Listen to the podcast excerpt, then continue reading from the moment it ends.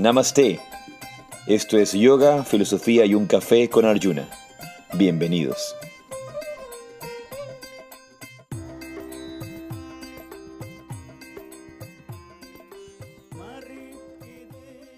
Jai Radhe Radhe. Namaste. Yo soy Arjuna Das. Y yo soy Chintamani. Y esto es Yoga, Filosofía y un Café. Bienvenidos. Tu podcast semanal de yoga, espiritualidad, salud, formas de vivir, maneras de ver la vida. Como me gusta decir, tu dosis semanal de sabiduría yogica. Y estamos en vivo desde el Radha Krishna Vatika Ashram con nuestro clásico póster de las 908 posturas de Siddhartha Mitra.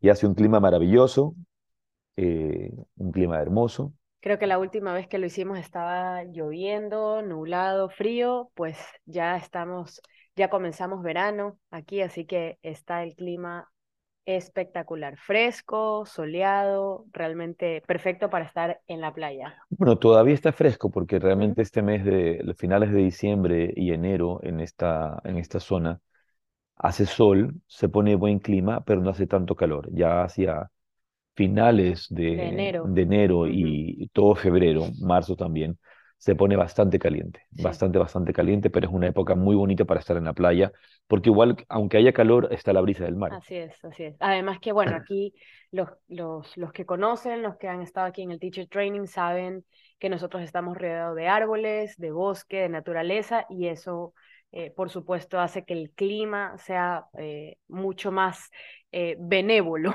Sí, la veo a nuestra querida Laura Ortega de Nicaragua, Lakshmi, conectada. Y, y sí, ciertamente ella debe saber, este, el- este lugar está rodeado de verdor, rodeado de árboles, y hace que, que, este, que, este, que esta montaña, Sí. esta, esta colina donde está el ashram, sea, mm, tenga un microclima. Así es. Y tenemos la suerte de que directamente por, en medio de las dos montañas viene la brisa de mar hacia acá. Así es. Entonces siempre el, el, el- el ashram está en- enclavado en medio de las dos montañas y viene desde, desde el mar por, por el centro, como sería esta, esta Como, como el, por el valle, por el valle sí, corre, por sí. el, por el valle corre, corre el, corre el viento. Así que bueno, con, con mejor clima y saludándolos desde el Radha Krishnavatika Ashram. Y avisarles que tenemos el próximo retiro que no es en el Radha Krishnavatika Ashram, pero va a ser en el Ashram de Baños, como lo hacemos todos los años. Así que esperamos que nos puedan acompañar del 25 al Al 29 29. de, de enero, este retiro enfocado principalmente en el asana y en el pranayama como dos, dos técnicas esenciales de la tradición del Hatha Yoga. Y luego tenemos eh, Transformation Training Program El Yoga marzo. Rajasya Transformation Training Program en marzo para los que quieren prepararse, eh, profundizar en la, en, en la enseñanza, profundizar en la, en la, también en, en la metodología de poder transmitir la enseñanza del yoga. Y en su propia práctica también. Sí, pero no quería, no quería pasar ese tema todavía porque quería mencionar un, un poco acerca del retiro que tendremos en enero. Perdón. Y es que eh, eh, el retiro como tal busca trabajar el Hatha Yoga en su amplitud y, y dialogar y conversar del Hatha Yoga en su amplitud. De alguna manera sabemos que el, el, el aspecto del Hatha Yoga se ha considerado principalmente en asana. Sin embargo, el, el Hatha Pradipika, por ejemplo, el Hatha Pradipika, que es uno de los textos que revisaremos también en este retiro, eh, deja muy claro que no existe yoga, no hay yoga en la práctica de asana. El yoga se da realmente a través de la práctica de pranayama, en, el, en, el, en la concepción del Hatha, del Hatha Pradipika. Mira, un caballo ha venido. Nos está ¿Cómo viendo. estamos? Estamos, esta- estoy- estamos con, la, con, los, con, las, ah, Con la puerta abierta. con las puertas abiertas del ashram. Un caballo está aquí en, en nuestra puerta, que hace- ha venido a la puerta del ashram. Se ha escapado seguramente de algún, de algún corral. Vino a saludar. Vino a saludar. Pero bueno, eh, hablando un poco de eso, también la observación de los animales hizo el desarrollo de muchas de las posturas del, del, del, del yoga. Y eso será parte del tema y de los temas que revisaremos en, el, en, el, en este retiro de enero. Oye, hablando de eso, no hay ninguna postura del caballo, sí. No existe postura del caballo que yo Porque sepa en, el en Hatha yoga, en. Hatha yoga, pero en el yoga chino, lo que llamamos yoga chino, en el Qigong, por ejemplo, en todas las tradiciones de Qigong, de Tai, de tai Chi, de, eh, to- todas estas metodologías chinas, se- hay una posición del caballo, el horse stance, la posición del caballo, Mm, en la cual se hacen prácticas de respiración. Y seguramente tenga alguna conexión también con las enseñanzas de el, del yoga tibetano, porque recordemos que todo el- el- mucho del desarrollo de, de los, de los yogas chinos o de los yogas taoístas tienen bastante influencia, por un lado, del yoga de la India, del, del yoga del Tíbet y también de la sabiduría ancestral desarrollada por estos, estos sabios de, eh, de China, ¿verdad? Entonces, pero sí exi- existe la postura del caballo, principalmente en esa tradición, que yo recuerde en la tradición del Hatha Yoga, del Hatha Yoga de la India, no existe esta postura del caballo, pero es muy posible que en, en el yoga tibetano sí exista. Bueno, es que creo que de hecho en India no hay caballos, o sea, no son nativos los caballos, no son animales silvestres, pero en la parte de, de- del Tíbet y de China y de Mongolia sí hay, entonces me imagino que pues las posturas tienen que ver con, con lo que tenían alrededor, más, más me suena que haya la postura del león y la del elefante que la del caballo en un yoga indio. Sí, es, es muy posible. Sí. Bien, entonces antes de comenzar, vamos a iniciar, dar apertura a este, a este espacio de yoga, filosofía y un café con, nuestra tradicional meditación. Así que los invito a sentarse en una postura cómoda, poner su espalda recta y cerrar sus ojos. Y por un momento regresa toda tu atención hacia el espacio que ocupa tu cuerpo. Regresa toda tu atención al lugar donde estás sentada, al sitio donde estás sentado.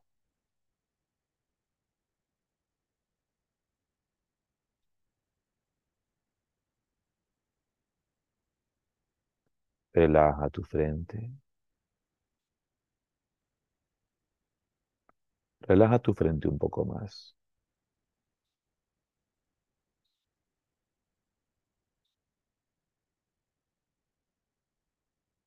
Y nota cómo al relajar la frente, los pensamientos se calman. Cómo al relajar la frente la respiración se vuelve más serena.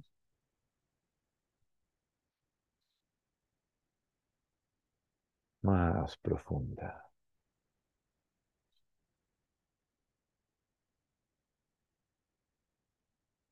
Por un momento toma conciencia de esa respiración serena, profunda y silenciosa.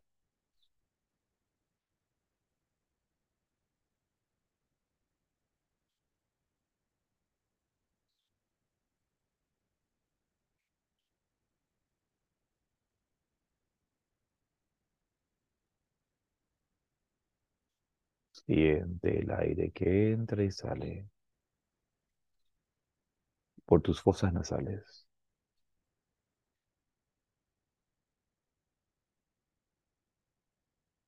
Y toma plena conciencia de esa vida que entra en ti cuando inhalas.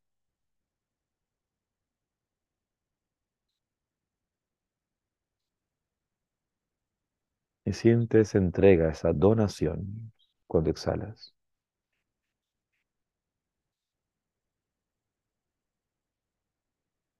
Esa expiración que te entrega al misterio.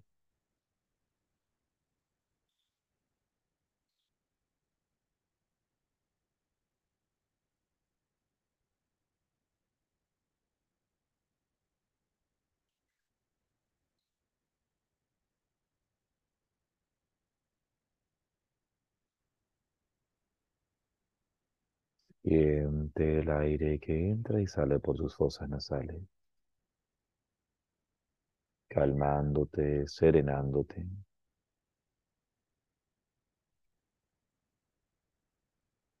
regresándote al espíritu. Respira. Regresar al espíritu. Ese aliento de vida.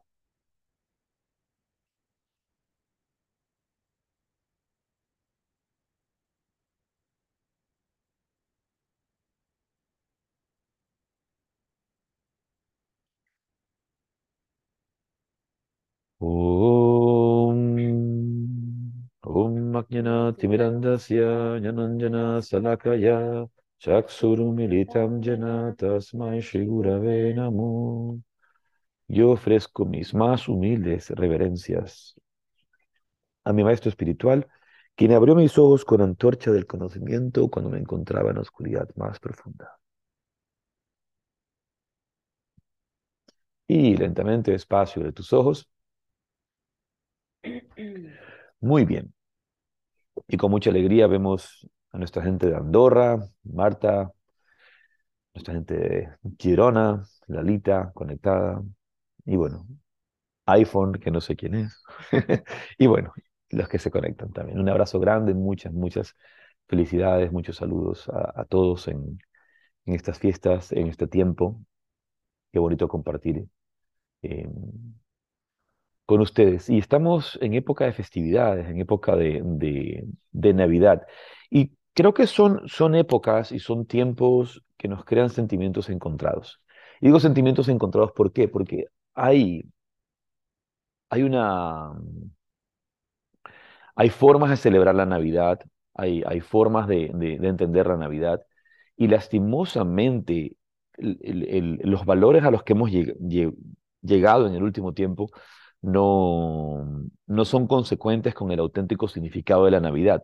Por otro lado está todo un contenido intelectual y un contenido teórico de lo que debería ser la Navidad. Pero creo que es una época en, que muchas personas se suelen sentir frustrados, se suelen sentir frustrados.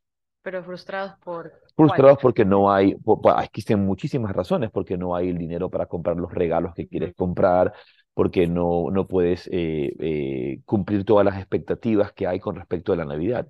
Entonces, Navidad como tal es una fiesta llena de expectativas.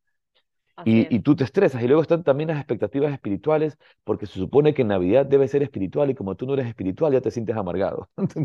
o sea, como, como no puedes cumplir las expectativas de no vas a misa, o no, o no vas al culto, o no haces tal ritual, o no meditas, o tú quieres que tu Navidad sea profundamente espiritual y quieres meditar 16 horas en la Navidad, o quieres meditar 5 horas en Navidad, pero resulta que no puedes meditar ni 15 minutos porque tienes que cumplir por un lado las, las, las, las, em, las responsabilidades familiares, las responsabilidades sociales y una larga lista de etcétera. Pero ah, sea por donde sea que lo veas, la gente termina frustrada. Yo creo que hay muchísima, muchísima frustración, por ejemplo, porque lo he escuchado por muchos lados, em, esto de que como esta es la campaña publicitaria de la Navidad, ¿no? Navidad es familia, Navidad es compartir, Navidad además del pavo, el cerdo o pues lo que sea que coman.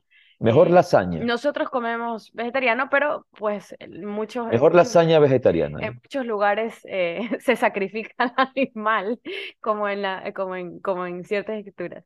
Em, pero la cosa es que es como esto de la familia, ¿no? Eh, Navidad es familia, Navidad es compartir. ¿Y qué pasa con el que no tiene familia? ¿Qué pasa si tú estás solo? O solamente eres tú y tu pareja, o mm, no sé, vives en un lugar, eh, eres inmigrante, vives en un lugar donde solamente tienes a las personas con las que viajaste y está. Entonces, esa, esa yo, yo sé, mm, debe haber, hay muchas otras frustraciones, como tú acabas de decir, pero esa es una muy grande. Hay muchas frustraciones que se pueden dar, pero por eso digo, es una, una, una fiesta que puede tener muchos sentimientos encontrados. Y una de las razones es porque no entendemos el auténtico significado de la Navidad. Em, no quisiera aprovechar este momento para decir que ya se, se, se se envió el, el, newsletter de Yoga Rahasia. Y si, tienen, si no estás suscrito al newsletter de Yoga Rahasia, escríbenos, escríbenos un mail a info arroba info arroba para poder, em, para que puedas recibir. Y si, no, y si no lo has recibido y se supone que estás suscrito, em, revisa tu, tu junk mail el correo basura, a veces se va. Sí, tu, tu, tu spam o lo, que sea, para que puedas revisar si te ha llegado o no. Y quisiera leer este corto mensaje que, que compartí en la, en la, por la fiesta de Navidad, que dice, en este mes de diciembre se recuerda y celebra la llegada del solsticio de invierno y la natividad de Jesús. Ambos eventos trascienden los aspectos geológicos, fenomenológicos o históricos para guiarnos a nuestras propias realidades psicológicas y espirituales más íntimas y ocultas. A, que, obviamente esto se refiere a que no, no, solamente vamos a recordar o pensar en el nacimiento de Jesús como, un aspecto, como, como un, una situación histórica, uh -huh. como algo que se da en un momento en el tiempo, en, en, hace dos mil años y ya fue, en el pasado, sino en, en esta, en esta um, realidad eh, profunda, espiritual y psicológica actual, en el aquí, en el ahora, en todo momento. Y lo mismo este, este, este aspecto fenomenológico del, del, del, del solsticio, ¿verdad? Uh -huh. eh, que de una u otra manera lo que nos recuerda, y dice aquí, en este, este tiempo nos recuerda que no importa cuán oscura y larga sea la noche, el sol brillará y disolverá las tinieblas de nuestra ignorancia. El sol siempre vencerá. Es el, el vencimiento del sol sobre la oscuridad. Reflexionando sobre el nacimiento de Jesucristo, el maestro Eckhart, místico cristiano dominico, decía, observo ante todo en este nacimiento dónde se produce. Afirmo, como he hecho ya a menudo, que este nacimiento eterno se produce en el alma y en verdad se realiza en la esencia y en el fondo del alma. Todas las criaturas son huellas de Dios, pero el alma es en su naturaleza la imagen de Dios. Todo lo que el alma le puede llegar de perfección le ha de venir con este nacimiento. Espera solamente este nacimiento en ti y todo bien, todo consuelo, todo éxtasis, toda esencia y toda verdad se volverán tuyos. Eh, creo que es, es, es, muy claro si uno lo, lo contempla y lo, lo, lo, asimila. Todo lo que el alma le puede llegar de perfección le ha de venir con este nacimiento. Y este nacimiento, una vez más, y al que se refiere el maestro Eckhart, no es solamente el nacimiento de Jesús hace dos mil años, dos mil trescientos años, lo, que sea que han pasado el tiempo, sino es ese nacimiento que se da de la propia conciencia crística en tu interior de, la, de, ese nacimiento de la conciencia divina dentro de ti. Y es solamente en ese nacimiento en ti, dice Eckhart, que todo bien, todo consuelo, todo éxtasis y, y toda verdad, toda esencia se volverán tuyas. Luego el mensaje termina que, que, estas fiestas de Navidad y fin de año nos den la oportunidad de replantearnos nuestros caminos de vida. Que el tiempo de ocio de estas fiestas nos regale un espacio para poder hacer silencio y meditar. Meditar largamente permitiéndonos morir a nuestro viejo yo, para permitir que la conciencia crística, que es amor, presencia y bondad, nazca en la gruta de nuestro corazón, tal como lo hizo, tal como nació hace dos mil años en la vida de Jesús. Te deseo a ti y a tu familia una dichosa Navidad y un año nuevo lleno de prósperas meditaciones. Y creo que si tomamos conciencia de ese aspecto, el aspecto espiritual y profundo de la, de la Navidad, del, del mismo, de la misma celebración del solsticio de invierno, porque sabemos que a nivel, a nivel institucional eh, se, se, buscó reemplazar el, el, el, solsticio de invierno con la celebración de la Natividad de Jesús. Justamente el podcast del año pasado para esta misma época, creo que contamos la historia. Pero más allá de, de, de, de esa, de esa visión meramente eh, institucional, uh -huh. está la visión interna y de, de, cómo eh, estos hitos, estos hitos, ya sean eh, geológicos, ya sean naturales, ya sean históricos, se convierten en hitos internos. ¿Qué significado tiene para mí este nacimiento? ¿Qué significado tiene para mí este, este, eh, estas fiestas? ¿Qué significado tiene para mí esta celebración? Entonces, indistintamente si tienes una gran familia o no, indistintamente si tienes eh, toda la, la, fiesta en casa, indistintamente si tienes la oportunidad de, de compartir con, con, muchos familiares o con pocos familiares. Lo que recuerda este, este, este tiempo es el nacimiento de la luz dentro de ti, que no importa cuán oscura sea la noche, no importa cuán larga sea la noche, siempre el sol brillará. Hay un adagio oriental que mi maestro el padre Dávila lo, lo, escribió y lo puso en su libro Oración Cósmica, que decía, ¿a dónde, ¿hacia dónde apunta la noche? ¿Hacia dónde apunta la noche? Decía el centinela. ¿Hacia dónde apunta la noche? La noche apunta hacia el alba, el alba hacia el nuevo día. Hacia allá apunta la noche. Entonces, esa oscuridad siempre, no importa cuán oscura sea la noche y cuán larga sea la noche, tarde o temprano brillará la luz. Y si somos conscientes de, esa, de ese aspecto espiritual, y cuando digo espiritual, de la conexión con nuestro espíritu, de la conexión con nuestra esencia, entonces la Navidad podrá irse librando de todas estas frustraciones eh, sociales, familiares. ¿Por qué? Porque nos llena de una nueva comprensión. Nos llena de una nueva comprensión. ¿Qué es lo que no estamos entendiendo? No estamos, no, estamos entendiendo la vida, la vida como es, la vida como, como el regalo que se nos ha dado, la vida como la oportunidad que tenemos. Y obviamente la pasamos queriendo vivir desde, desde expectativas. Incluso cuando nos convertimos o, pretendemos que somos personas netamente espirituales y pasamos juzgando a los que no lo son. Entonces nos vamos a una, a una fiesta, nos invita. Yo soy el espiritual de la familia, ¿verdad? Yo soy el espiritual de la familia. Eh, eh, eh, tú, es como tú te ves, tú te ves como el espiritual de la familia, pero tu familia te ve, este es el loco de la familia, este es el hippie, este es el, el loco de la familia. Entonces, como yo soy el espiritual de la familia, voy a la celebración de Navidad y estoy juzgando todo lo que comen, lo que no comen, lo que no hacen, lo que, lo que hacen. Cuando realmente si vamos a vivir esa Navidad desde el Espíritu y vamos a compartir desde el Espíritu con la familia, no nos vamos a estar juzgando. Dejamos que, que sean felices y compartimos nuestra presencia y compartimos nuestra, eh, eh, em, nuestra bondad, nuestro servicio con, con estas personas y, y, obviamente nuestro auténtico cariño hacia, hacia cualquier familiar que tengamos. Pero está justamente en el hecho de crear estas expectativas, estas expectativas que tú tienes Siempre que vivimos de las desde, desde, expectativas, sea la que sea que queramos cumplir, siempre vamos a salir frustrados. Bueno, por eso es que hay tanto meme de expectativa versus realidad sobre absolutamente todo, porque siempre la expectativa es como las publicidades de, bueno, digamos que las de Burger King o McDonald's, ¿no?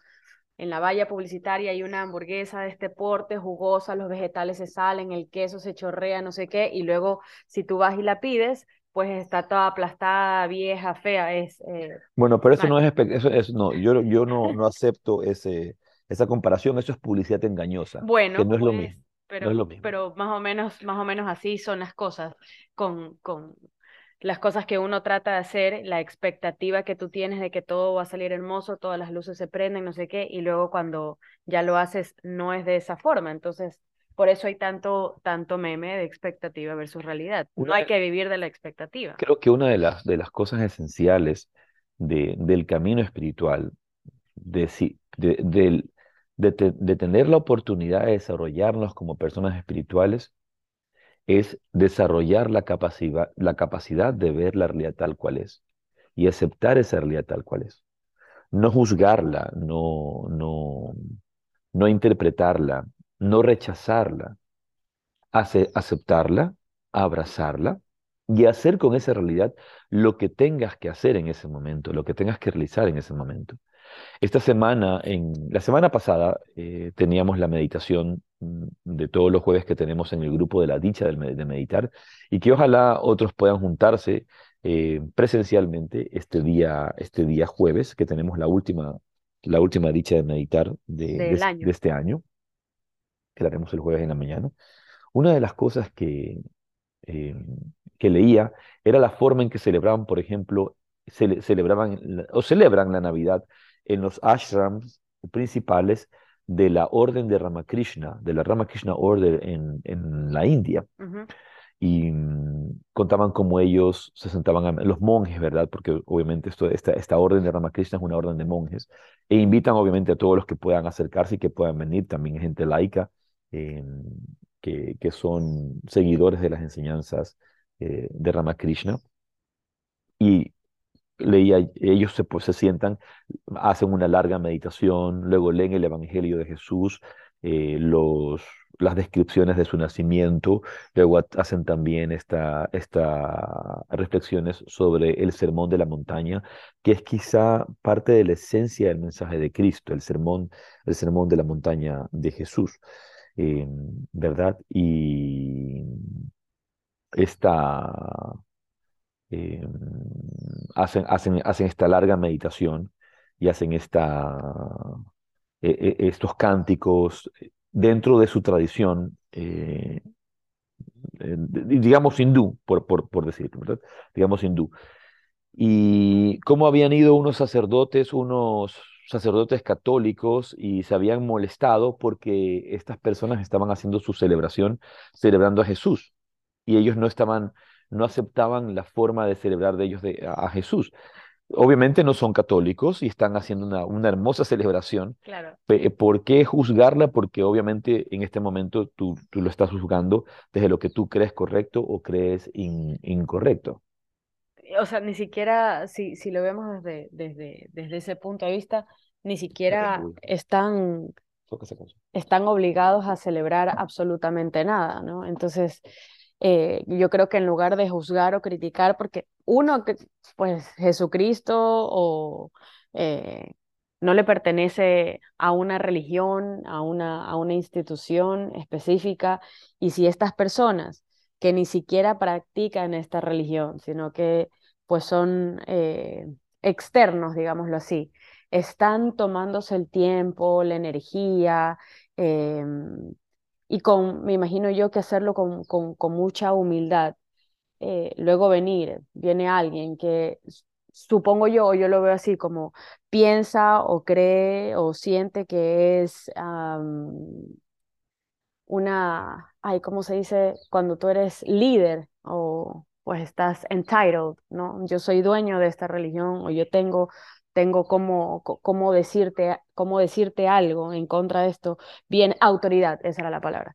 Me siento autoridad de, de esta religión y vengo y critico y juzgo cómo tú lo estás haciendo, me parece realmente pues totalmente fuera de lugar. Yo creo que yo me sentiría honrado de ver que una persona ajeno a esta religión se toma este día también para, para honrar a Jesús, ¿no? Es como, yo creo, a mí me parece lindísimo. Claro, creo que obviamente eso sería, eh, cuando vivimos desde la bondad, cuando vivimos desde el corazón, cuando vivimos desde la generosidad y la gratitud, podemos agradecer que otras personas aprecien el mensaje de Jesús si nos siguen. Es como cuando alguien, si tú, en, el, en el hinduismo no hay esta, como hay esta visión abrazadora y omniabarcante, se reciben a todas las religiones como parte de caminos distintos para llegar a la divinidad. Claro, hay diferentes maestros. Entonces, ya hay diferentes caminos.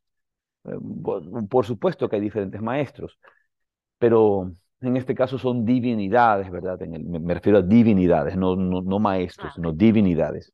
Entonces, el, el, hinduismo abraza todas estas tradiciones, abraza todo, todos estos caminos como caminos que llevan a Dios, como caminos que llevan a la divinidad porque es, su perspectiva, su perspectiva de apertura, su perspectiva de comprensión, de, justamente de esa, de esa manera eh, universal de ver la vida, de esa manera abierta de ver la vida, a diferencia, a distinción de muchas religiones occidentales o sistemas de creencias occidentales donde pretendemos solamente nosotros tener la razón. Por esa, por esa misma razón, valga la redundancia, em, siempre insisto en, mis cursos y en la enseñanza que compartimos, que la filosofía de Occidente, la filosofía occidental, es la filosofía de la no contradicción. ¿Qué quiere decir esto? Que para que yo tenga la verdad, tú tienes que estar equivocado. O para que tú tengas la razón, yo debo estar equivocado. Es la filosofía de la no contradicción. No, pues, esa es la de la contradicción. De, eh, la, no, es de la no contradicción, porque no me puedes contradecir. No me puedes contradecir, porque si me contradices, entonces tú estás equivocado. Yo solamente tengo la razón. Es la filosofía de la no contradicción. Y esa es la filosofía de Occidente. Y rara vez logramos encontrar un espacio donde em, eh, nos encontremos, donde podamos tender lazos. Justamente esa es la visión en cambio de Oriente, donde es eh, la filosofía de, la coexistencia de los contrarios, donde tú tienes la razón y yo también tengo la razón, porque depende del punto de vista desde donde lo estamos viendo, cuál es, nuestra, cuál es nuestra perspectiva. Y al, al, ver esta, esta, esta vida en su totalidad, podemos entender que la vida es mucho más grande que mis propias opiniones, podemos entender que mi vida es mucho más grande que lo que yo siento o pienso. Pero regresando a, estas fiestas, a este, a este, tiempo de celebración, creo que es muy importante y es, sobre todo si eres, eh, si has nacido en el seno eh, de, de una religión, sobre todo estas religiones occidentales, Creo que es importante, por ejemplo, el ejemplo que nos da la orden de Ramakrishna. Leer, por ejemplo, la enseñanza de Jesús, leer el sermón de la montaña de Cristo, que es parte de la, de la esencia, decía antes, de, de su enseñanza, leerlas, las, y no solamente leerlas tú, sino en una, en una reunión familiar, darse la oportunidad de compartir estas enseñanzas, de leer esto, de hacer una oración. Em, algo muy tradicional que todavía se da en los pueblos de habla hispana son los villancicos. Y hay una cosa interesante que es que los villancicos de, de, de los, de, de, los países eh, o, de, Norteamérica, por así decir, los, los villancicos en, otro día. lo- los, villancicos de Norteamérica son, tienen más que ver con Papá Noel. Los villancicos, los Tiene villancicos, mucho, tiene mucho que ver con Papá Noel, con Santa ajá, Claus con los renos y, y la y, nieve. y, y con la nieve, pero poco tienen que ver con el mensaje de Jesús. Creo que no hay, debe haber muy pocos que hablen de lo que se supone que es la Navidad, que es el nacimiento de Jesús, es la natividad, ¿no? Entonces, es chistosísimo Sí, porque, se habla de disfrutar, de disfrutar la nieve, claro, disfrutar la de disfrutar la nieve y tomar un chocolate chocolate. que- Sí, sí, sopa y salir a jugar y cantar, y es, es, es de disfrute, es de placer, y de los regalos, y de lo malo que eres o lo bueno que te has portado, y pues por eso te eh, van a dar regalos sí o no, o sea, de, de eso depende tu vida. claro, como dice eh, eh, You're naughty or nice, como dice esa canción, ¿no? la lista negra, ¿no? Te dan un carbón o, o un regalito. Y otra de las, de las fiestas, bueno, ahora mismo en, Ah, en pero espera, es que nos qued- te quedaste en la mitad. Los de, los de Norteamérica hablan de eso. En cambio, los de ti- Latinoamérica y los de pero lo Hispanoamérica, los de España, lo sí dije, lo, son... los villancicos, lo dije, lo dije, Ah, los villancicos son, eh, los villancicos en los países hispanos son más enfocados en el nacimiento de Jesús, son- realmente son más enfocados en, en, en la, en la presencia de Cristo, tienen una connotación más religiosa. Entonces, lo que quería decir es que justamente en esta época eh, es un buen momento de aprovechar, de reflexionar, de profundizar, de comulgar con la enseñanza de Jesús.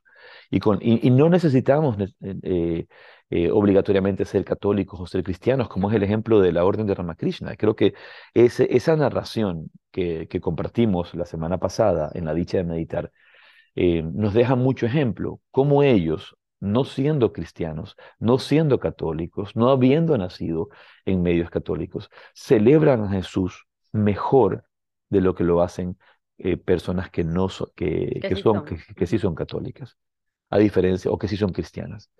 Eh, más allá del hecho de ir a una celebración, sino del hecho cómo lo celebras en tu interior, cómo lo celebras en tu hogar. Y digamos, primero tu hogar externo, tu, tu, tu casa, y luego tu hogar interior. Esa oportunidad de, vivir la Navidad, o incluso si no vivieras la Navidad, solamente el, el solsticio de invierno en el interior, en tu templo interior, en ese nacimiento de la luz dentro, dentro de ti. Iba a decir que en esta época, eh, y ese es uno de los temas que quisiera conversar el día de hoy, nosotros eh, también celebramos el cierre del año, se cierra, se cierra el año. Y cuando se cierra el año comenzamos siempre, eh, se hace como ritual, ¿verdad? Te escribir una carta muchas veces con todo lo que quieres que se deje del año pasado, todo lo que no quieres de tu vida, quieres dejar todo lo que no, lo que no fue y te haces todos los compromisos. Todos los compromisos. Este año vas a meditar media hora todos los días. de aquí en adelante vas a hacer ejercicio cuatro veces por semana. Vas a comer sano y haces toda la lista de, de todos tus propósitos de lo que quieras hacer resoluciones. y no te duran ni dos semanas. Ni siquiera la primera semana la cumples. Meditas un, un día, el, pr- el primer día media hora y el siguiente día, no, no, no, ya, oh, ya mañana, mañana. Y, y una vez más, regresas al mismo lugar y al mismo sitio y no cumplimos nuestros propósitos, no cumplimos nuestras, nuestras resoluciones, no, no, no hacemos nada por cumplirlas. Eh, entonces, sea cual sea el ritual que, que, que hacemos, si no llevamos est- esto a la práctica y no lo hacemos vida de nuestra vida, entonces no hay ninguna resolución. Claro, hay mucha gente, eh, pensamos, no, voy a escribirlo en un papel y luego lo voy a quemar. O lo voy a poner en un globo de estos que se, ¿cómo se llaman estos? De, de wish, de los deseos, porque hay dos formas, ¿no? O escribo todo lo que ya A no ver, quiero ah, que no, no, sea. no hay dos formas, creo que hay muchísimas Bueno, formas. digo dos perspectivas, porque tenemos la perspectiva de me deshago de todo esto que, que ya no quiero, o la otra perspectiva de hago, escribo las cosas nuevas que quiero, porque hay gente que la celebra, sí, No, puede yo haber creo que se hacen las dos, se hacen las dos. Bueno, yo por lo menos he escuchado, sí, si haces las dos, increíble. Pero hay mucha gente que se concentra o en la una o, o, o en la otra, ¿no? Pero no sirve de nada que tú escribas todo lo que tú quieres en un papel y la lances, o, o la guardes abajo de la almohada, o la dejes en tu altar, o la quemes. Puedes, Sí, hacer un lindo ritual. Puedes hacer un lindo ahí, ritual. Puedes, que, puedes poner magia. un altar, un altar maravilloso, quemarla, luego ir un- a un riachuelo cercano y llevar las cenizas y echarlas en el suelo para Sí. que se reciclen con la vida y con la naturaleza. Y haces unas oraciones y regresas exactamente al mismo lugar y al mismo sitio y no haces ninguna transformación, ningún cambio el, algo que nos recuerda, y no sé si lo mencionamos la semana anterior, cuando hablábamos de, la- de las leyes del karma, y creo que justamente es eso. Yo siempre digo, y es algo que lo digo constantemente, no sirve de nada hacer resoluciones de este año. Este año Ya 2023 está está, listo, ya, claro. ya lo, ya lo tienes listo. ¿Por qué? Porque durante el 2022 ya sembraste todas las semillas que necesitabas para que se germinaran en este es. año. Y, que, Las, y, y las 12 tener, y, uvas no te van a servir y de tener tu cosecha. Entonces, cualquier cosa que tú quieras tener para el 2023 ya olvídate porque ya está sembrada, ya, ya no hay nada, ya no hay nada que hacer. Más fácil, estás jodido, no estás jodido, no tienes nada que hacer. Ahora, lo único que puedes hacer es empezar a sembrar semillas para que el 2024, el 2025, el 2026 sea distinto. Claro. Obviamente lo que estoy diciendo es una gran exageración. Es una gran exageración. ¿Por qué? Porque lo que hemos sembrado, lo que estamos recibiendo hoy y que vamos a recibir todo el 2023, lo hemos venido sembrando en el 2022, en el 2021, en el 2020, en el De 2020, en el, lo hemos sembrado en el pasado para que luego vi- venga a germinar el día de hoy. ¿verdad? Y lo hemos visto ya cuando lo, lo hemos hablado en las leyes del, en las leyes del karma. Entonces, si realmente quieres hacer resoluciones, hermano, hermana, preocúpate de hacer resoluciones para el 2024, 2025. Y todo lo que lo único que puedes hacer es sembrar y comerte lo que ya vas a tener que cosechar, nada más, porque vas a tener que cosechar los frutos que ya, los frutos de, de las semillas que has sembrado, Come y disfruta. nada más. No te queda, no te queda otra, no te queda, no, no te queda de otra. Ahora, sí, por supuesto que si hoy día tienes sobrepeso, tienes mala salud y empiezas a hacer gimnasia, vas, vas a bajar de peso, pero no vas a bajar de peso mañana. No, no, no. Quizás vas a bajar de peso en seis meses. Así es. Y también depende de cuánta cantidad de peso has bajado o también si quieres subir de peso. Exactamente lo mismo. Pero ¿qué es lo que quiero decir? Que nosotros tenemos que ir hacia la acción. Como decíamos en, en la, el día de la, los, en los podcasts que hablamos acerca de las leyes del karma, siembra un pensamiento y cosechas una acción, siembra una acción y cosecha un hábito. Siembra un hábito, cosechas un carácter, siembra un carácter y cosechas un destino. Entonces, la primera semilla que hemos puesto Es la semilla de la mente, el pe- la semilla del pensamiento. Y es allí, eh, desde eso, de lo que quisiera recomendar hoy día para todos los propósitos que queremos nosotros realizar en este, en este año, ¿verdad? Lo que es el Sankalpa, lo que es el Sankalpa. Todos cuando llegamos a fin de año hacemos muchas resoluciones, pero no suelen, no suelen concretarse, no suelen, no suelen, no suelen eh, lograrse las, las resoluciones. No, lo primero que tenemos que entender en, la visión del Sankalpa, la premisa del Sankalpa es que tú ya eres quien necesitas ser para cumplir el propósito de tu vida. Tú ya lo tienes todo, ya está todo en ti. Entonces, un sankalpa es una resolución, un sankalpa es un voto, un sankalpa es un compromiso. Eh, Swami Veda Bharati es una resolución silenciosa. No es una resolución que publicas en Instagram, no es una resolución que publicas en tus redes sociales. Este año voy a hacer todo. No, no, no. Es una resolución silenciosa en tu mente que hace un trabajo constante todo el tiempo, todo el tiempo, como una gota de agua, de un pensamiento que se repite para crear una nueva realidad. ¿Por qué? Porque a través de un pensamiento distinto, a través de un pensamiento positivo, yo también voy a reforzar esto con una acción positiva. Y esa acción positiva va a definir eh, todas las leyes sutiles en mi acción, en- de mi acción a mi carácter, de mi- de- a, mi- a mis hábitos, a mi carácter, para crear mi nuevo, mi nuevo eh, de- destino. Entonces, eh, lo que yo sugiero para este año es que hagas un compromiso, no de, de, de, de- escribir una cosa. Si quieres escribir, haz todo el ritual que quieras, pero descubre tu sankalpa, encuentra un sankalpa. Un sankalpa es una afirmación a la cual podemos recurrir para recordar primero nuestra verdadera naturaleza y desarrollar o guiar o dirigir las elecciones de nuestra vida. Un, sankalpa, por un lado, puede ser eh, simplemente para, para manifestar esa, esa, esa realidad profunda que ya eres. Eh, pero esa realidad, ojo, ¿a qué me refiero? Por un lado está el, el efecto del sankalpa de esta afirmación positiva que hacemos para desarrollar lo que ya somos, la esencia espiritual.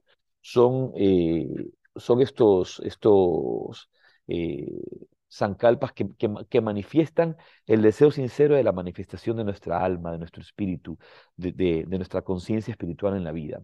Pero por otro lado están los zancalpas eh, que adquieren esta forma de una intención o objetivo específico, como mejorar tu salud, mejorar tu relación de pareja, que no, no, siempre, no siempre es lo mismo, no siempre es lo mismo. ¿no? Entonces, dependiendo de lo que tú quieras hacer, primero entender que para hacer un sankalpa, uno debe descubrir cuál es ese, ese sankalpa, escuchar. Eh, eh, uno de los, primeros, de los primeros pasos en el desarrollo de un sankalpa es escuchar, observar.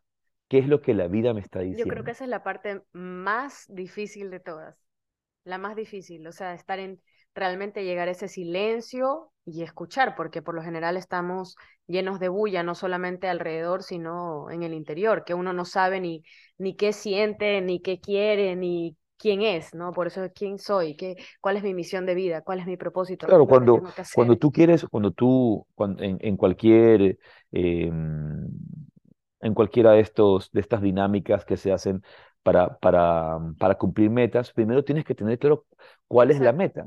¿Cómo vas entonces? Si, no sabes a dónde vas a ir. Si no sabes, si no sabes dónde vas, eres como un barco a la deriva. Lo primero es descubrir cuál es tu meta, qué es lo que tienes que hacer, hacia dónde te guía tu, tu, tu, tu, tu profundo deseo, tu, profunda intención. Kalpa significa voto, compromiso, eh, resolución. Y san es eh, la conexión con lo más elevado, la conexión con, con, esa parte más elevada. Sankalpa es un voto que te conecta con la parte más elevada de ti mismo. Por ejemplo, una excelente forma de hacer los sankalpas es utilizarlos en yoga nidra. En yoga nidra. Normalmente en el yoga nidra repetimos tres veces el sankalpa antes de la práctica de yoga nidra, es decir, cuando te has te has ya acostado y vas a empezar la práctica yoga nidra, repites tu sankalpa para sembrarlo en lo profundo de la conciencia. Cuando dices repites el sankalpa es en silencio, imagino, en tu interior. Puedes incluso susurrarlo, es, da, un poco, da un poco lo mismo. Em, pero obviamente en la parte final ya se lo repite mental, mentalmente, incluso si fueras a susurrarlo, pero es, es ese efecto de cuando hay un estado de conciencia que tenemos antes de iniciar la práctica de yoga nidra y cuando hemos ya nosotros llegado hacia el final de la práctica de yoga nidra estamos en otro nivel de conciencia, en otro, en otro estado de conciencia. En, ese estado de conciencia profundo es donde buscamos también sembrar, por un lado, en la superficie al inicio y luego en lo más profundo. Yogananda, por ejemplo, decía, cuando hablaba de las afirmaciones, de las afirmaciones positivas, que las afirmaciones positivas debíamos repetirlas en el momento más profundo de nuestra meditación en el momento más profundo de la meditación. Cuando estamos en ese estado supraconsciente, estamos, por así decirlo, en el, en el lugar más, eh, más fértil, la, tierra más, la tierra más fértil que tenemos en nuestra conciencia, nuestra subconsciencia y la supraconsciencia. Bueno, por eso es que uno no siembra en la superficie, ¿no? Eh, digo, literalmente, no siembras en la superficie, no vienes y echas una semilla allí en la tierra, sino que tienes que cavar un poco y llegar a esa, tampoco te puedes ir tan, tan profundo porque no, no va a surgir nada, pero sí tienes que cavar un poco hasta llegar a esa tierra que tiene, eh, que orgánicamente está buena para recibir esa semilla y taparla bien para que luego con el resto de, de factores. Sí, tiene pues, nutrientes. Aquí, en, aquí en, el, en, el campo, en cambio del yoga, sí es ir profundo, y sí es ir muy, muy profundo, hacia la mente subconsciente y hacia la mente supraconsciente. primero hay que entender que el 95% de nuestra vida está guiada por la mente subconsciente. ¿no? Hay, hay personas que, que, que llegamos a pensar que somos libres. A menos que hayamos obtenido un nivel profundo de iluminación, de despertar espiritual, entonces estamos actuando desde la libertad y guiando nuestra vida desde justamente ese Dharma profundo. Pero de otra manera lo que estamos haciendo es, ser simplemente esclavos. Simplemente esclavos de nuestras tendencias, simplemente esclavos de, de nuestros condicionamientos, simplemente esclavos nada más esclavos de, de nuestros samskaras, de nuestros patrones, de nuestros hábitos, de nuestros malos hábitos sobre todo. Bueno fuera si fueran buenos, buenos hábitos. del descuido, de la vagancia, de la apatía, de, los sentimientos de frustración, de nuestras limitaciones, todo lo que no nos, permite, desde nuestra desorganización, de, de, tantos samskaras que tenemos, de tantos patrones de conductas que tenemos, eh, de tantas conductas erráticas que tenemos. Y eso es lo que guía nuestra vida. El 95% de eso es nuestra vida subconsciente que nos obliga a actuar y a repetir simplemente lo mismo. No, no, Ya está todo elegido por ti. Sí, ya, el programa está hecho, el programa está hecho. Ya está instalado, corriendo. Y, y, es allí donde aparece el papel de, de un maestro espiritual, de un guía espiritual, cuando te dice, haz esto, realiza esto.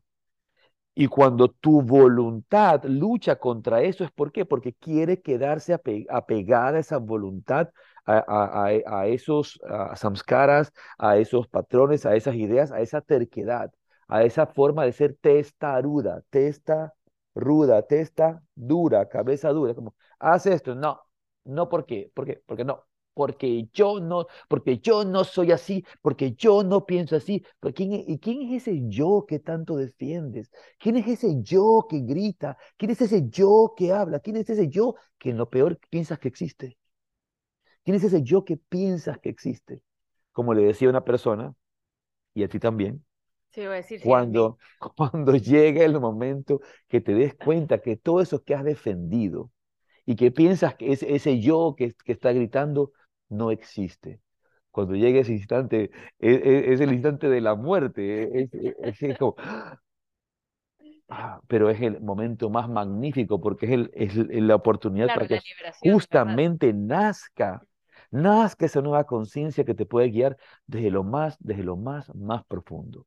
Entonces decía Yogananda que en lo profundo de nuestra meditación es cuando nosotros debemos hacer estas afirmaciones positivas. Una de las cosas importantes del Sankalpa y las afirmaciones es que nunca lo hacemos de forma negativa, mm. porque la mente no, no, no entiende una negación. Yo no puedo decir, eh, no, eh, no, voy a ser este no, eh, no, voy... no, voy... a ser agresivo no voy a ser no, no voy a ser agresivo no voy a ser agresivo no voy a ser agresivo no seré agresivo porque simplemente estás afirmando que eres que lo agresivo. que eres. Lo que puedes decir soy paz vivo en paz mis acciones son paz. Por ejemplo eso es una bonita afirmación soy paz vivo en paz mis acciones son paz a, mí me gustan mucho las afirmaciones que se repiten en tres y se desarrollan en tres. Claro, no es la misma. Eh, eh, soy paz, mis acciones, eh, soy paz, vivo en, paz, mis acciones son paz. Soy paz, vivo en paz, mis acciones son paz. Y se desarrolla. Aquí hay obviamente tres pequeñas afirmaciones que se van a repetir. una afirmación que recuerdo que Yogananda repetía mucho, él decía, para afirmar y, recobrar tu, naturaleza espiritual y de la manifestación del espíritu. Soy el espíritu que ha venido al cuerpo, mi cuerpo como una manifestación del espíritu es el espíritu siempre joven. Soy el espíritu que ha venido al cuerpo, mi cuerpo como una manifestación del espíritu es el espíritu siempre joven. Y es una afirmación que obviamente nos, nos regresa a esa jovialidad, a esa alegría de vivir, a esa juventud, a esa salud. Porque ¿qué representa en nuestra psiquis? La juventud. La juventud es libertad, juventud es frescura, juventud es energía. Y, y como una persona de 50, 60, 70 años afirma, soy el espíritu que ha venido al cuerpo, mi cuerpo como una manifestación del espíritu es el espíritu siempre joven. Pero obviamente esta juventud no es la juventud del cuerpo, es la juventud del espíritu donde obviamente siempre tienes la capacidad de seguir creciendo, de seguir expandiendo. Eh, eh, es tan bonito. Por ejemplo, aquí atrás tenemos ese, cuadro, ¿verdad? De que ícono de nuestro ashram, de, el cuadro de, de, Dharma Mitra, Dharmamita, Dharmamita tiene 80 años y Dharmamita hace más yoga que todos los que están conectados aquí, seguramente escuchando el, el, podcast eh, el día de hoy, el día que lo escuchen. Dharmamita tiene una práctica sostenida de yoga, de meditación, de pranayama, y está siempre aprendiendo cosas nuevas, inventándose cosas nuevas, siempre en ese espíritu creativo. Y que es, y, que es, y cuál es la manifestación del espíritu, y cuál es la manifestación de la, de la, de la juventud, la creatividad. Claro, en el momento que dejas de crear, estás estancado, mueres. Claro, te haces viejo. Cuando, mentalmente viejo. Figurativamente digo lo de mueres quiero recomendar, aprovecho para recomendar, busquen un documental que se llama, y ojalá les guste, se llama The Yin Yang of Jerry López, el ah. Yin Yang de Jerry López. Jerry López, para los que no saben, es un ícono del, mundo del surf de los años 70. Es eh, uno de los eh, pioneros del, surfing, de, los tubos de pipeline, la ola más peligrosa del mundo en Hawái. Pero él también era un yogi, al mismo tiempo era un yogi, hacía yoga, meditación y, y podemos ver todo el desarrollo de su vida, todo, todo, el camino de su vida y cómo llega Jerry López tiene 70 años y sigue surfeando, hace snowboard, eh, eh, y, ya no puedo, ya no, tengo que juntarme con amigos más jóvenes porque los amigos de mi edad ya no pueden hacer lo que yo hago. Claro. Él sigue surfeando, él sigue haciendo yoga, él, eh, se para de cabeza todos los días, hace el nauli a perfección, pranayama, y, hoy día, y, y, él ni siquiera hizo, no ha hecho ni un teacher training, aprendió yoga de un libro, con un libro pero lo llevó a la práctica. Hubo una época de la vida de Jerry López que pasó mucho tiempo en Indonesia, en la isla de Java, donde eso estaba abandonado, no había nadie y vivía como un ermitaño, como un yogi, haciendo, su vida era hacer yoga, hacer meditación y surfear. Eso era su vida, todo el día. Vivía en un retiro interior y obviamente en el silencio de estar solo. En la oportunidad de estar solo en una isla abandonada porque tenían que tenerle provisiones a dejarle en la isla de Java y la gente eh, eh, tenía que ir y venir para cuando él estaba allá. Y eso se cuenta en este documental. El documental es, fantástico, es realmente excelente. The Yin Yang of Jerry López. Está, gratis en YouTube, lo pueden buscar gratis en YouTube. The Yin Yang of Jerry López. Cuidado, ven, el, eh, dura una hora. Cuidado, van a ver el tráiler que dura un, dura un minuto, pero este, este dura una hora. Eh, interrumpir antes de que se me, se me pase, porque antes tú estabas hablando esto de las afirmaciones y de, del Sankalpa, cuando nosotros decimos el Sankalpa, eh, que lo decimos antes de comenzar el Yoga Nidra, luego cuando ya estamos en, entrando ¿no? a, a, estados más eh, profundos en Yoga Nidra, tiene que ver esto también con que la gente, por ejemplo, voy, a, va a sonar viejísimo, la gente escuchaba cassettes. Ya bueno, ahora se ponen en MP3, en Spotify o en YouTube, afirmaciones antes de dormir. Sí, es muy bueno, es, muy bueno. Yo me imagino que entras también, pues a veces eh, llega un momento en el que estás en un estado un poco más profundo. ¿Qué es lo que queremos con las afirmaciones? Es desarrollar un estado positivo de mente.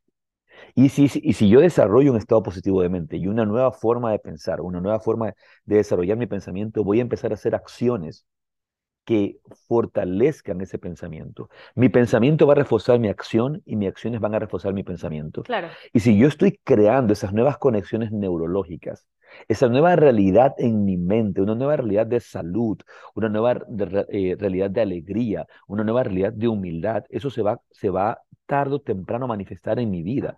Es muy, no necesariamente va a ser inmediato, pero también depende de la intensidad con lo que lo practiques y lo realices y la intensidad con que lleves a cabo las acciones positivas para fortalecer tu vida interior.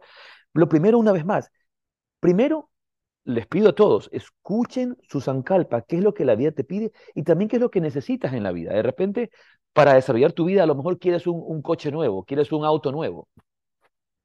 Necesitas un, auto y ahora lo, que te falta es el dinero para comprarlo.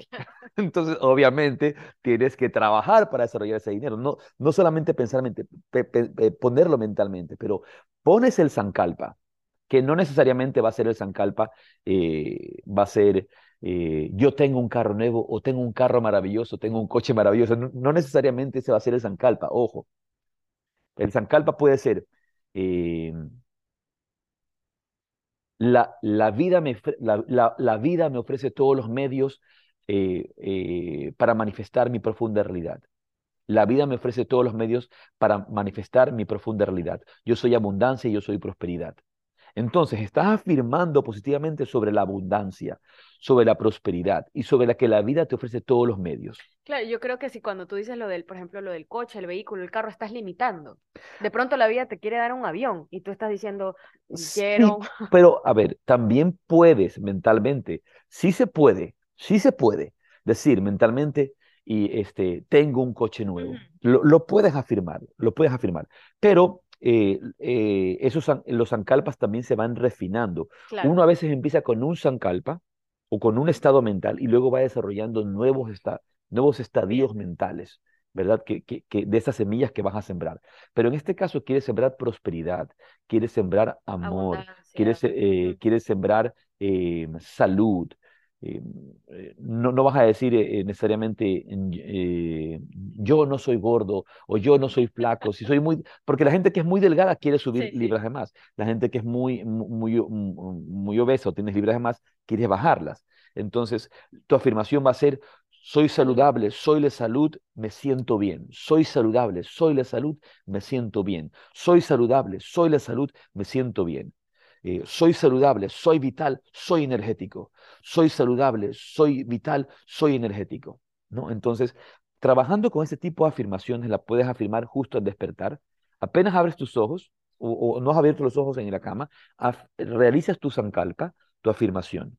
Luego, cuando te estás lavando los dientes, puedes hacer muchas afirmaciones frente al espejo que van desarrollándose. Y en cualquier eh, eh, YouTube o cualquier este, Spotify puedes encontrar afirmaciones, 100 afirmaciones positivas, pero ojo, tienes que elegir la tuya, la que vas a repetir constantemente, o también las tuyas. ¿Por qué? Porque tenemos que trabajar nuestro aspecto físico, tenemos que trabajar nuestro aspecto vital de la, de la vida, en nuestras emociones, en nuestras cosas materiales, etcétera, y también nuestro aspecto espiritual. Y vamos a ir eligiendo estos sankalpas que tenemos que repetir en distintos momentos, pero eso no se puede quedar allí. Debe ser refor- reforzado con la acción Claro. del desarrollo de ese aspecto Tiene mental. No, no es, no es solamente afirmar positivamente. Ahora, lo interesante está en que el silencioso sankalpa, si realmente se lo practica, va a empezar a crear las líneas de acción para reforzar ese sankalpa.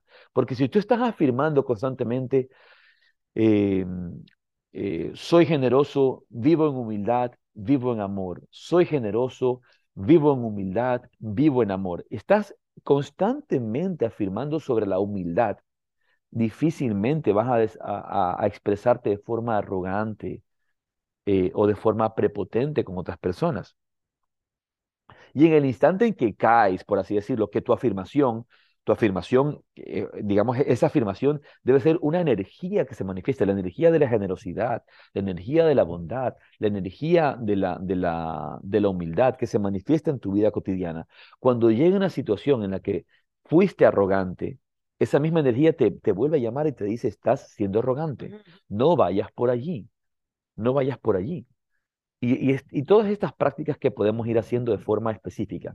Pero creo que el- el- el- una de las más importantes es el desarrollo de un sankalpa. ¿Quieres mejorar este año? ¿Quieres hacer resoluciones? No necesariamente tienes que hacer una- un, un gran, un, gran ritual. El, el ritual tiene un poder, por Así supuesto. es, así Puedes es. hacerlo, pero desarrolla estos pequeños rituales diarios.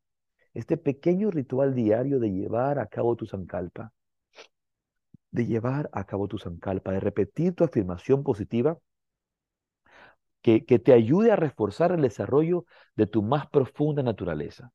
Pero antes de eso, descubre cuál es tu meta, qué es lo que necesitas, qué es lo que quieres lograr, qué es lo que quieres hacer, qué sientes que te hace falta para, para hacer esto. Ahora, lo interesante es que nunca podemos ver este, este sankalpa desde la escasez. No puedo pensar que me hace falta. Claro, claro. No puedo pensar que me hace falta, ¿no? Tiene que afirmarse desde el hecho de la convicción soy, de que eso ya es ya tuyo, es. de que eso te pertenece, de que eso ya es, desde esa, desde esa, convic- desde esa convicción. Entonces, el día mm, domingo, si no me equivoco, el día domingo vamos a tener, eh, no, no vamos a tener, va a salir publicado en el Universo una entrevista que me hicieron acerca del Sankalpa. El universo no es el universo, ¿no? Sino el universo es el, es el, el periódico o el periódico más prestigioso de, del, del Ecuador. El más prestigioso. Porque el más vendido es el Extra, un periódico amarillo, Amarillista. amarillista, ese es el más vendido, el Extra. Pero el, el más prestigioso del Ecuador es el, el El Universo, Universo. junto con el Expreso. Entonces, en este, en este periódico me hicieron una entrevista acerca del Zancalpa. Ojalá que salga, se supone que sale este fin de semana, el día domingo, y, y hablaremos un poco de esto. Lo pueden ver online para todas las personas en, en, en www.eluniverso.com, Sí. en sección La Revista, es donde está. Eh, esperamos que este podcast les haya sido útil y para todos los que quieran unirse, estaremos meditando a las seis y media de la mañana, hora de Ecuador. Seis y media de la mañana, hora de Ecuador El día el día jueves. jueves Este jueves 29. 29, seis y media de la mañana, hora de Ecuador. Si alguien necesita el, el- el link, me, me lo piden, lo- lo- nos escriben por las redes sociales y ojalá nos puedan acompañar. Esperamos entonces que busquen su Zancalpa, dense la oportunidad en estos días de hacer silencio y sentir cuál es tu Zancalpa, cuál es la realidad de la vida que, que, que te está llamando. ¿Qué es lo que, que, que requieres para desarrollarte mejor? ¿Qué tienes que dejar para poder volar más? ¿Qué es lo que hay que hacer? Escucha tu Sankalpa. ¿Qué es lo que la vida, hacia dónde está el llamado de tu vida? Con esto les dejamos un gran abrazo. Pasen bonito. Que tengan un feliz año. Feliz año. Nos Feliz celebración. la próxima Nos vemos la semana. próxima semana en el 2023 para ver qué semillas estás recogiendo. Un abrazo. Ya es de abrazos. Rade, rade, gracias. Gracias por acompañarnos.